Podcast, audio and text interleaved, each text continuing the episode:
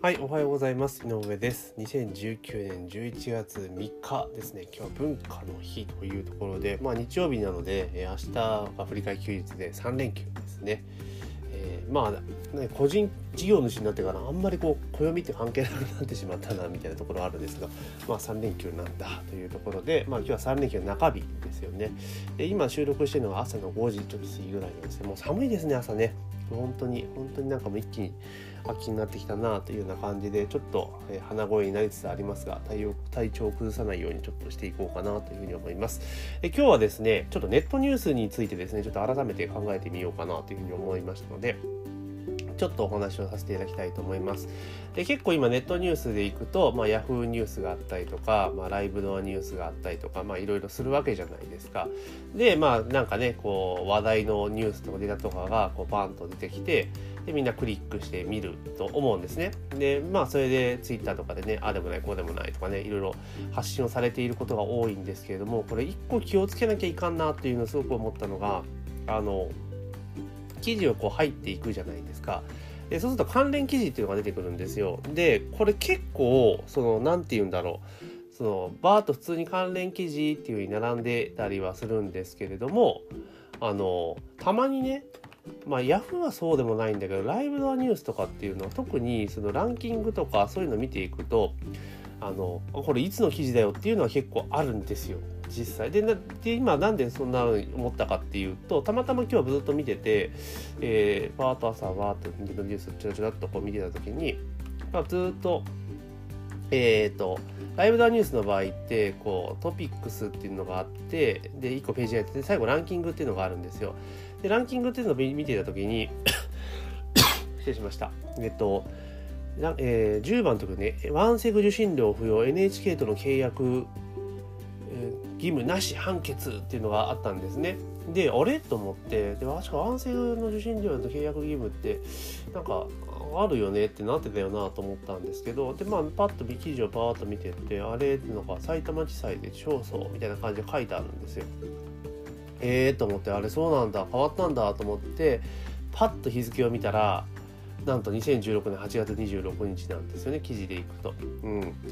でこれって結構その何て言うんだろう、まあ、ランキング記事としてアーカイブで残るのはいいんだけれどもあの過去記事っていうのはちょっと何とかしとかないとこれちょっとまずいんじゃないのって個人的には思ったんですね。あの要は過去記事が残ってることじゃ別に悪いことじゃないと思うんですよ。アーカイブでこんな出来事があったよねっていうのはいいと思うんですね。ただあのそれがあのこんな形で残っちゃうわけじゃないですか結局これってそのなんだろうランキングとかっていうのは単純にそのクリックされたある、ね、数でカウントして上がってきてるからあの、まあ、こういうこともありえるわけですよね。たまたまその記事を見る人が多かったら当然上位に上がっちゃうと思うんだけれどもただこれ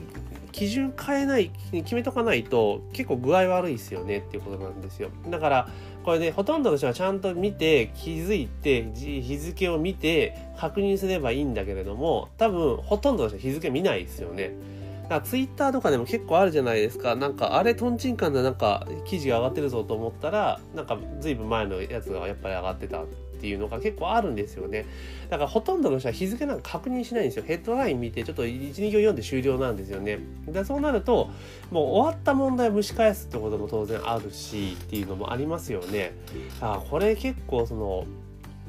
プラットフォーム側は考えないといけないんじゃないかなと正直思いますよね。だから何度も言いますけどアーカイブが悪いと言ってるわけじゃないんだけれども多分ランキング対象は例えば直近のなんだ、えー、1ヶ月間のアクセス数とかっていう風に絞らないと多分 1, 週,、まあ、1週間で1週間でぐらいいかなニュースだから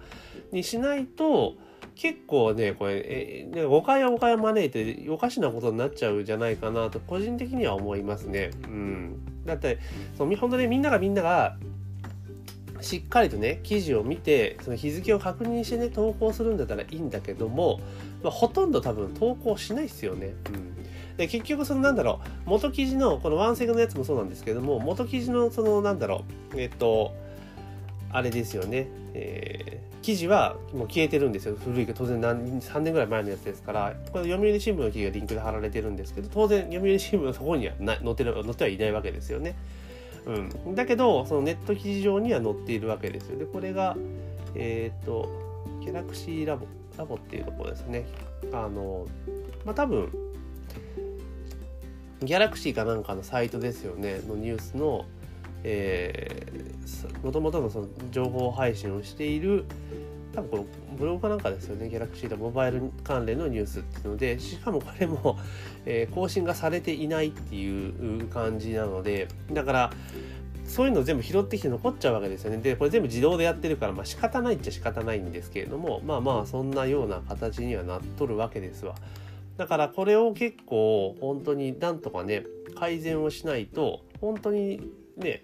あれっていうことが結構多くなっちゃうんですよ。もちろんそのなんだろう記事を見る側がちゃんとねリテラシー高くて日付をチェックするっていう形でした方がいいに決まってるんですけれども多分それ無理じゃないですか。ね無理だと思うんですよ。ってなった時にじゃあどうすべきなのかって言ったらもうそれこそそのランキングとかトピックに載るものに関してはその過去記事っていうのは基本的にはそのリンク対象に載せないっていうのを大前提にする。で例えば過去記事を見たい時はこの過去の関連記事を見るみたいな一回ワンクッション置いてでそこをクリックしたら見れるみたいな感じにしとかないと。あのこうさもこう今のニュースっぽく見えちゃうじゃないですか。そのね最新のニュースと下についたりとかするとランキングとかね。あこれはね本当ねちょっとね考えないといけないですよね。うん。これ本当に誤解は誤解を招いてねぐちゃぐちゃになっちゃう可能性もあると思うんですよね。でもちろんそのあれですよ。ヘッドラインに出てきてる記事は当然ね直近の記事しか当然上がってきてないです。ヘッドラインとかトップに出てきてる記事はね。だけどその下のランキングとか各記事各ニュース記事に飛んだ後のその関連記事とかが、まあ、結構なんだなんか以前の記事が書かれたりとかしてるので、まあ、それはねちょっと外した方がいいんじゃないかなというふうにやっぱ思いますけどね。まあ、ただいかんせんね、その、なんだろう、このネット記事とかネットニュースをもとにして、その情報発信、まあ私も情報発信しますけど、そう言われたら同じことなんですけど、ただ、その、例えば、え、トレンドブログとかね、え、そういったものってあるじゃないですか。まあそういうところで記事が広がっていってしまうってこともあり得るので、ちょっとこの辺は、あの、なんだ、えー、プラットフォーム側がやっぱりちょっとね意識をしなければいけないんじゃないかなというふうに思います。まあ、とにかく本当にそのなんだろうなんか誰か引っ掛けてたまたまそれがツイッターかなんかで広がったら一気に広がるじゃないですか。ね止められなくなっちゃうわけですよ。でそうなるとで全然関係ない人がね被害に遭ったりとかすることも当然出てくるのでだからこれはね本当に気をつけた方がねいいと思いますよ。うん。だからね全然ねちょっとね気をつけて、まあ、やってった方がいいんじゃないかなというふうに思います。あとはそのなんだろう情報を得る側もしっかりとそのなんだろう情報がえそれ見てもう脊髄反射的に、ね、こわ悪いいかんっていうんじゃなくてやっぱりそのなんだろう裏を取るというかあのしっかりとあの確認をするってことをしなきゃダメですよね。でどうしても我々ってそのなんだろうあの、まあ、ネットもメディアってあの嘘を言うなんて夢にも思ってなかったわけじゃないですか。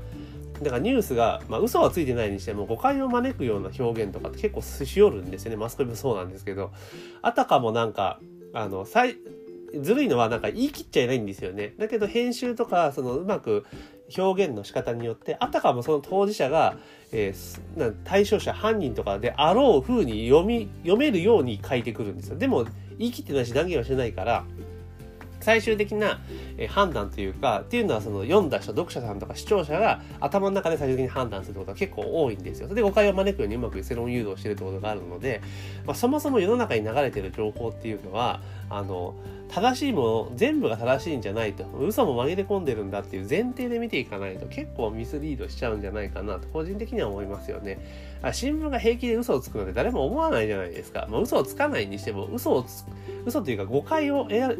あ誤解をする解釈を平気で書くよう書くってことがあり得るっていうことをやっぱりねあの知っていかなければいけないのかなというふうに思いました。で、特に、じゃあネットニュースが正しいのかって言ったって、ネットニュースだってそもそものあれじゃないですか、あの各メディアの、えー、ニュースサイトの、ニュースサイトの記事から、ウェブ版の記事を単純にキュレーションしてるだけなので、これは別に新聞テレビと変わらないわけですよね。ネットニュースとかに載ってるヘッドラインに出てる情報って。だから結局は一番なんだろう確実なのは当事者本人が発信している YouTube だったりするわけですよ。だからそれ考えると N 国のやり方っていうのはうまいなっていうふうに思うんですよね。あれだって発信ね、余地がなければ、もうただ単になんかよくわかんないし、なんか怪しいっていうふうになんかね、印象付けられて終わっちゃうじゃないですか。だけどね、ものの見事に YouTube を使って反論してるから、ああ、なるほど、そういうことなのかっていうのがなるんですね。だからそういうことは結構増えてるじゃないですか、頻繁に。その N 国に限らず、だから結局はあのそんなような形でねあのメディアの不信っていうのはどんどんどんどん出てくるのかなと。逆にその YouTube とか使って反論しないケースってとかねあるじゃないですか。例えば今回の大臣の問題とかね国会議員の問題とかありますよね。週刊誌にこうすっぱ抜かれたからやめます終了みたいな。だから反論できないってことはやっぱりやましいことがあるってことじゃないですかね。だからそうなってくると逆に何て言うんだろう。あの政治に対する不信っていうのが出てくるのかなだからすごくあの N 国びいきするわけではないですけれどもああやって政治家自らが YouTube を使ってあの発信していくっていうのは結構重要になってくるのかなという気がしますよね。ダイレクトで伝えられるじゃないですか。途中でねあの変なフィルターかからないしあとはそのダイレクトな情報をキャッチしてあのその本人がどう感じるかだと思うんですよね。だから、まあ、N 国はいいとか、令和はダメだっていう人もいれば、令和はいい、N 国がダメだっていう人もいるでしょうし、いや、維新はいい、維新はダメだっていう人もいると思うんですよね。まあ、民主党はみんなダメって言うと思いますけれども、まあ、そんな形になると思うんですよね。だからもう、なんだろう、そのマスコミ、マスメディアっていうものは、もう本当そ、そんな、なんて言うんだろう、あの、ほんちゃんと事実を、ストレートニュース、あの、もう本当その事実を、あの、伝えるっていうことをする。で、その見解はもういらないっていうふうに形にしないと、多分いけないんじゃないかなと思いますよ。だから NHK がそのなんだろう受信料を取ってその情報発信をする放送するっていうのであればあのもうあの NHK の見解いらんとだから事実をありのままに伝えるっていうことが重要なのかなというふうに思いますけどね。うん、だからやっぱテレビの競争が入らないのはやっぱ良くないですよね。電波オークションっていうのをねやってって競争したいけど、えー、既得権があるからみたいな感じになってると思うんですけど、まあ、この辺もね徐々に変わってくるのかなっていうふうに思います。ただ一つ言えることはそのなんだろう受け取り側のリテラシーもやっぱ高めていかなければいかんので。まあそういったところもね、逆に、あれですよね、学校でしっかりと教育をしていくべきだと思いますけどね、情報に対する受け取り方と、あのね、あの判断の仕方みたいなことを、なんかちゃんと世の中に出回ってるものが全て正しいですよっていうわけではないってことをちゃんと伝えなきゃいけないと思いますけどね。まあただ学校の先生とかになるとね、結構年寄りの先生とかね、結構左ですからね、まあそうはいかないのかなという気もしますしね。でしかも我々が学生時代の頃っていうのは、朝日新聞読みなさいって言われてましたからね。今考えると恐ろしいことですよね。うん、朝日新聞、だから大学受験の、えー、なんだ、国語とかによく出るから朝日新聞読めとよく高校時代は言われてましたけど、もう大変なことになりますよね。まあその結果がちょっと今、なのかなと思いますのでまあまああのとにかく受け取り側それぞれがリテラシーを高めていくってことも当然必要ですけれども発信者側特にね今回のニュースサイトだから Yahoo ニュースかねそういうプラットフォーム側も、まあ、箱記事がね今回スタートは箱記事が出てきちゃうよっていうところが問題だよっていうところを提起させていただいてるんですけども、まあ、そういうところもちゃんと配慮すべきだなというふうには思いました。というわけで今日はですねあのネットニュースのランキングとかね、たまにあの過去記事が紛れ込んでラインナップされてるぞっていうところから、えー、かなりそれは誤解を招く可能性があるので、まあ、プラットフォーム側がちゃんと規制すべきとか対応すべきだぞということをテーマにですね、お話をさせていただいて、まあ、情報の受け取り方とかね、そういうことに関して私なりの意見をお話しさせていただきました。で、えーこのような形ですね、毎度毎度ポッドキャストには、まあ、時事ネタを絡めてですね、私の意見を、えズバズバズバっとお話をさせていただいております。で、えー、メールマガジンについてはですね、マーケティング関連のお話を毎日18時30分にお届けしておりますので、そちらの方も合わせてご購読をいただければというふうに思っております。というわけで、本日11月3日のポッドキャストは以上になります。今日も一日頑張っていきましょう。ありがとうございます。